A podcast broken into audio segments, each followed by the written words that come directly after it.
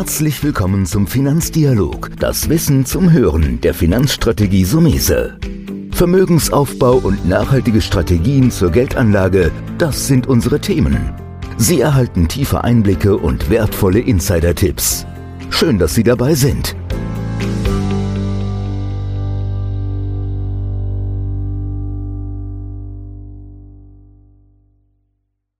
Ich bin Volker Pietsch, bei mir ist Finanzstratege Antonio Somese.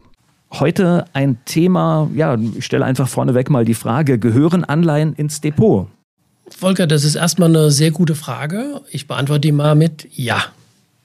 Ein ganz kurzes Ja, dann, dann lass uns mal einsteigen, denn das ist ja ein viel diskutiertes Thema im Bereich der Finanzen. Und wenn ich jetzt damit nicht vertraut bin, ja, erklär mir mal kurz, was ist eine Anleihe? Ja, deswegen habe ich extra mal ein provokant ein kurzes Ja gemacht, Volker, weil man sollte vielleicht für den einen oder anderen Hörer da draußen noch mal kurz erklären, was Anleihen überhaupt sind.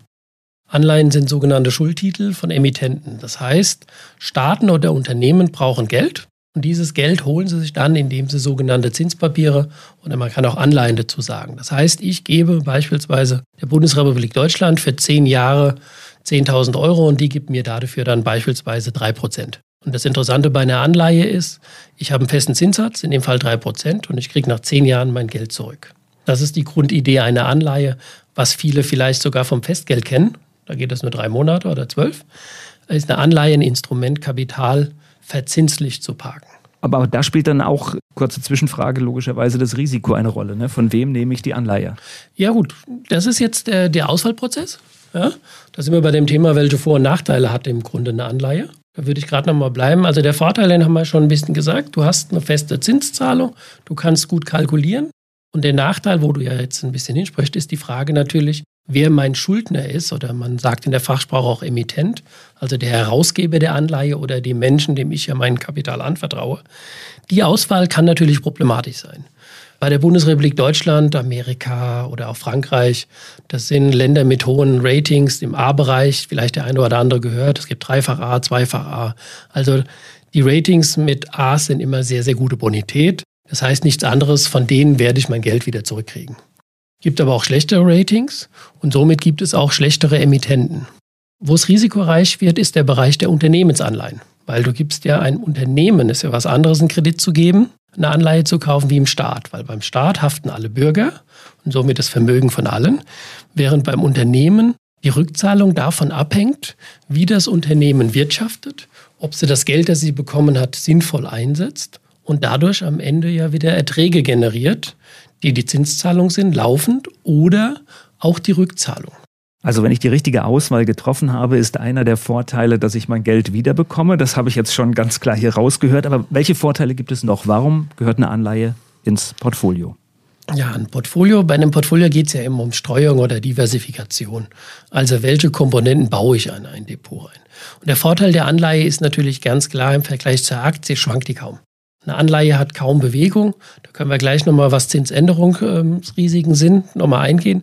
Aber grundsätzlich bleiben wir erstmal, dass eine Anleihe dem Depot die Schwankungsseite reduziert und ich fest kalkuliere, kalkulierbare Anteile hat. Also es ist im Grunde äh, Streuung spielt eine Rolle. Das heißt, welche, welche Nachteile gibt es? Ja, bei den Nachteilen war einmal die Auswahl beim Kauf, aber es gibt ja auch, wenn ich die Anleihe gekauft habe, noch gewisse Risiken. Das ist das sogenannte Zinsänderungsrisiko. Das haben wir letztes Jahr 2022 erlebt und ich muss sagen, da waren wir alle überrascht, ich auch, weil wir hatten eine Zinserhöhungsorgie. Das gab es noch nie. Also in den letzten 40 Jahren wurden noch nie die Zinsen so schnell von der amerikanischen Notenbank der Fed oder dann ein bisschen verzögert auch von der EZB erhöht. Und da hast du ein Problem mit einer Anleihe. Wenn du jetzt eine Anleihe gekauft hast, 22, und die hat einen Zinskupon gehabt von einem Prozent, könntest du sagen, okay, ich habe mein Prozent und in zehn Jahren kriege ich mein Geld zurück, wenn wir bei der Laufzeitbeispiel mal bleiben. Jetzt hast du aber das Problem, die Zinsen wurden rasant erhöht. Also gibt es am Markt jetzt drei bis vier Prozent Rendite und du hast ein Wertpapier mit einem Zins von einem Prozent. Also will dieses Papier keiner dir abkaufen. Weil jeder sagt, ich bin ja nicht verrückt, soll ich die schlechte Rendite nehmen, wenn es heute mehr gibt. Also passiert Folgendes, die Anleihe fällt im Kurs. Und dieses Kursänderungs- oder Zinsänderungsrisiko, was natürlich zu einem Kursänderungsrisiko führt, ist nur dann entscheidend, wenn ich die Anleihe jetzt verkaufen müsste. Also meine Anleihe ist im Moment im Verlust. Wenn ich einfach durchhalte, kriege ich ja mein eingesetztes Kapital zurück. Und Das tut schon weh und das haben wir auch gesehen im letzten Jahr, auch jetzt in 23, dass diese schnelle Zinserhöhungen vorübergehenden Kursverluste haben. Was aber natürlich nur ist, das sehe ich auch in meiner täglichen Praxis, wenn ich jetzt die Anleihe verkaufe, dann realisiere ich den Verlust. Ich muss jetzt einfach sagen, Zinsänderungsrisiko, Kursrisiko kann ich einfach aussitzen. Da muss ich einfach Geduld haben. Was das eine Risiko ist, Volker weiß ja, ist auf der anderen Seite auch die Chance. Das heißt, wir haben heute größere Renditen wieder, also höhere Zinsen. Also kann es interessant sein, vielleicht sogar dieselbe Anleihe, die ja heute mit drei bis vier Prozent rentiert, weil der Kurs nicht mehr 100 ist, sondern sagen wir vielleicht nur 80 oder 85, dass ich heute dasselbe Papier mit einer höheren Rendite kaufen kann. Und bei Fälligkeit kriege ich dann den ersten Coupon bzw. den ersten Teil der gekauften Anleihe zurück wie den zweiten. Also ich weiß, es hört sich sehr komplex an, muss man sich vielleicht ein bisschen auch nochmal vertiefen, damit auseinandersetzen. Die Risiken sind also nur da, da, wenn du im Prinzip zwischendrin die Nerven verlierst, vielleicht in Panik gehst und die Anleihen einfach rauswirfst, obwohl sie eigentlich eine gute Bonität auf die Endlaufzeit haben. Die richtige Auswahl von Anleihen, das hört sich so ein bisschen vergleichbar mit, mit Aktien oder auch Fonds an. Das heißt, ich muss mich informieren, ich muss schauen, was passt zu mir. Da hast du vollkommen den richtigen Ansatz gewählt. Es geht mir ja auch so. Ich muss dir die Frage stellen, welche Anleihe suche ich raus, die ich in einem Depot haben will? Sei es für einen Anleger oder auch mal privat für mich selbst. Bei der Auswahl spielen natürlich verschiedene Dinge eine Rolle. Der Anleger muss sich überlegen, welche Risikotoleranz habe ich. Das heißt, bin ich bereit, ich sage jetzt mal ganz provokant, dass ich vielleicht mein Geld nicht zurückbekomme und da dafür vielleicht einen Zinssatz von 8, 10 oder 12 Prozent pro Jahr bekommen kann. Wenn es gut geht, hast du eine riesige Verzinsung. Da sind wir in dem Thema Hochzinsanleihen oder da sind wir auch zwischendrin. Vielleicht mal ein negatives Beispiel, Argentinien. Argentinien hat die letzten 15 Jahre zweimal die Staatspleite hingelegt. Und die hatten zwischendrin die Anleger immer damit gelockt mit 8, 9, 10 Prozent Zinsen. Und wenn ich jetzt nur auf den Zins gucke, würde ich sagen, super. Wenn ich aber, was wir ja schon erwähnt haben, die Bonität des Emittenten, des Staates vergesse, kann das sehr, sehr risikoreich sein. Also ich muss mir klar sein, dass es vielleicht manchmal sinnvoller ist, eher eine Staatsanleihe zu nehmen mit niedrigeren Zins, wie vielleicht eine Hochzinsanleihe aus dem Unternehmensbereich. Das ist das eine. Natürlich spielt bei der Auswahl auch eine Meinung eine Rolle. Will ich mein Geld für ein, drei, fünf? Es gibt sogar Anleihen, die laufen 30 oder 40 Jahre Laufzeit. Die verrückten Österreicher, sage ich mal scherzhaft, haben eine 100-jährige Laufzeit aufgelegt, ja, wo man sagt, das werden dann die Kinder oder die Enkelkinder vielleicht mal das Geld zurückbekommen.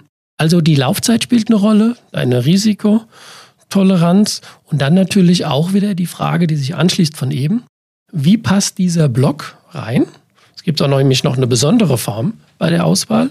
Das sind die Inflationsanleihen. Ja, da könnte man vielleicht fast wieder einen eigenen Podcast machen.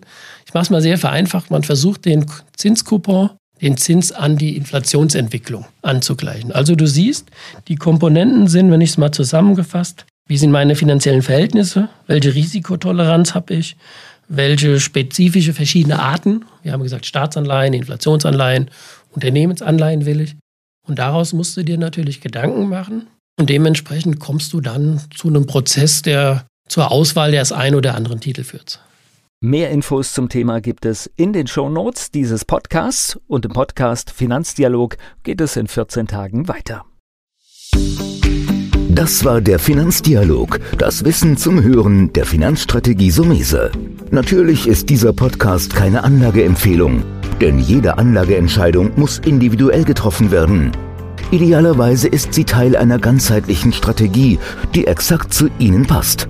Dazu müssten wir uns persönlich kennenlernen. Besuchen Sie uns auf sumese.de